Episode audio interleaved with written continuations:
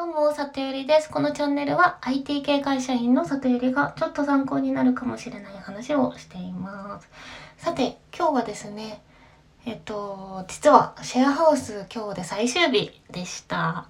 出てきました。はい。ということで、お話ししたいテーマ2つありまして、えっと、シェアハウス出る時にもシェアハウスならではだなって思ったことがあったので、えっと、それと2つ目が率直な今の気持ちをシェアさせてください。でまず、ならではだなと思ったことですね。3つあります。まず1個目がですね、あの、不用品の引き取りを10人間でできるのってすごいいいなって思ったっていうことです。で、シェアハウスでね、グループ LINE を作ってるので、まあ、よく、あの、引っ越す子がこれいりますかっていうやり取りをしてたりするんですけど、私もそれでやらせてもらいました。で、もしひ一人暮らしだったら、ジモティとか、まあ、メルカリとかになると思うんですけど、待たせてもそれなりの値段をがする家電とかになるじゃないですか。だけど、そういう大物だけじゃなくって、なんかちょっとしたプラスチックケースとか、なんか、こう、隙間収納みたいなやつだったりとか、あの、そういうものも、あの、持ってってもらえて、ね、まあ、プラスチックケースを燃えるゴミに捨てるのでちょっと心苦しいじゃないですか、環境的に。うん、なので、それが良かったなって思いました。で、それだけじゃなくって、あのー直前でね、トイレットペーパーなくなっちゃったから、あの、買ってきてトイレットペーパー めっちゃ余ってたから、それももらってもらったり、あとあの、調味料とか、缶詰とか、こう、余っちゃったやつとかも、あの、周りの子に持ってってもらったんで、本当にゴミが少なく済んで、あ、なんかこうやってシェアできるのっていいなってすごい思いました。はい。で、二つ目が、これは完全に私がポカした、ポカスタ案件なんですけど、あの、実はですね、こう、引っ越し業者に荷物持ってってもらったの今日じゃなくて昨日だったんですよ。で、あの、昨日、搬出。で、今日、あの、最終の立ち会いチェック。で、なぜか明日、あの、荷物が搬入っていうね、あの、謎スケジュールになっちゃってですね、業者の方とちょっとそういう日程になってしまったんですけど、で、搬出してもらった日の夜のことを何も考えてなくって、次の日、まあ、今日ですね、あの家にいて立ち会い確認しなきゃいけないのに荷物ないって、私床で寝るのかなとか、まあ、いっかとか思ってたんですけど、まあ、友達が止めてくれてね、昨日は、あの、まあ、送別会をしてもらった後に、その子の部屋で過ごしさせてもらって、まあ、ありがたいなっていう感じで、はい、ございました。はい。で、三つ目が、あの粗大ごみ捨てる時とかに、やっぱり、こう、なんだ手伝ってくれる人がいるっていうありがたみですね。で、まあ、そんなにこう、で、でかすぎるものじゃなかったんで、一人で、あの、誰にも頼まずに運んでたんですけど、エレベーターに乗り合わせた、くれた、乗り合わせた子とかが、あの、一緒に運んでくれたりして、やっぱすごいありがたいなって思いました。でね、なんか、シェアハウス住んでみると、まあ、村みたいな感じですよね。協力し合う文化があるみたいな。なんか逆にこう一人暮らしの 1K のマンションとかが一室に思えてきましたね。なんか上も下も横も誰が住んでるかわからないみたいなひっそりね暮らすみたいな感じになってますもんね。うんはいっていうところがならではの話ですね。で続いて2つ目のテーマですね今の率直な感想を話したいんですがまあ率直な感想を2つですねあのちょっとセンチメンタルですっていうのともう一個はあのぶっちゃけほっとしていますっていう話になります。でまあセンチメンタルの方はもう想像にたやすいかと思うんですけども、まあ、私が一番仲良くしてもらっていた7人のグループがあって、まあ、その子たちとね、あの今週誰かいる？ご飯この日食べれる？とか焼肉食べたい？とかねなんかそういうことを言ってねあのピャって連絡してピャって集まって飲んだりとかしてたんですけどその7人のうち私含めて3人が今回退去したのでまあそういうこうフリーなねなんていうかライトに集まってみんなで楽しむみたいな時間はもう来ないっていうのがまあやっぱり寂しく感じますね。はい、あともう一個は、まあ、退去するってなってからあのこうもっと関わりたいって言ってくれてあのご飯食べてくれた子とかいたし今日も荷物運んでくれた男の子とか、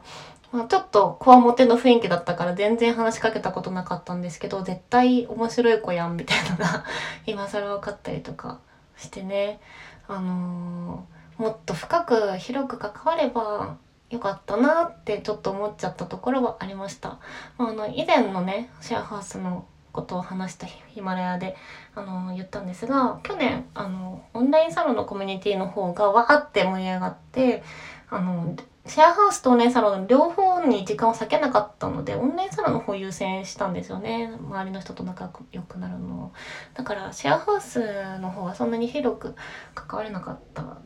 ですけどまあなんかいろんな素敵な子にこの退去する直前にいろいろ出会ってってしまってなんか寂しくなっちゃうんだっていうところはありました。はい。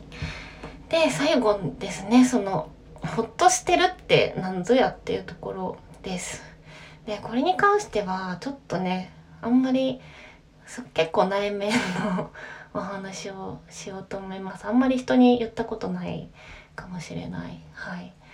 で私ですねあのずっと10年くらい会社員をやっております。